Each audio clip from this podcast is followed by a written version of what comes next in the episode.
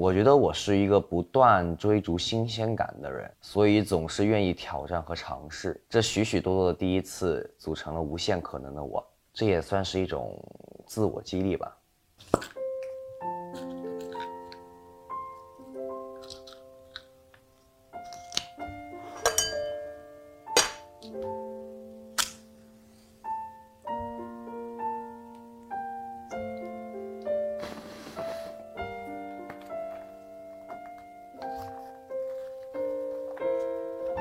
Hello，大家好，这里是读信的严浩翔。其实之前也有分享过视频日记，基本上是想到什么我就聊什么。这一次呢，有一点不太一样，我把想要说的话提前都写了下来，在这样的一个环境里面给大家念，算是一个比较新奇的体验吧。我觉得我是一个不断追逐新鲜感的人，我不习惯被一成不变的束缚。所以总是愿意挑战和尝试。第一次写 rap 的时候是这样，第一次词曲创作的时候是这样，第一次做伴奏的时候也是这样。这许许多多的第一次组成了无限可能的我。你看到的我或许不是完美的，但永远是鲜活的，永远在路上，这很棒，对吧？我也有想过保持不变的东西。像对舞台的热爱，对梦想的坚持，在坚持中增加自己的新鲜感，在不变和变化中找到自己的平衡。或许这就是我这份职业的魅力之处吧。我似乎更擅长用音乐去表达一些自己的情绪。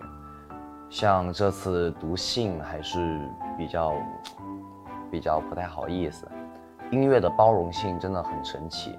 通过音乐可以传递各种各样的想法和态度，无论别人接受与否，都可以用音乐留下属于自己的记录。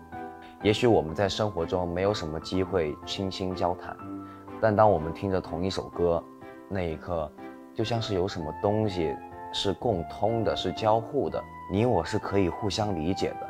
我最近很沉迷这种感觉，所以想要多学一些，再强大一些。至于成果嘛。等我自己满意之后再分享给大家喽。除了音乐，还有一样是我自己觉得非常神奇的存在，那就是时间。有一天早上照镜子的时候，突然觉得自己和小时候的变化真的好大。有一些是能说出来的变化，比如更瘦了，更有棱角了；有一些是我自己也说不出的变化。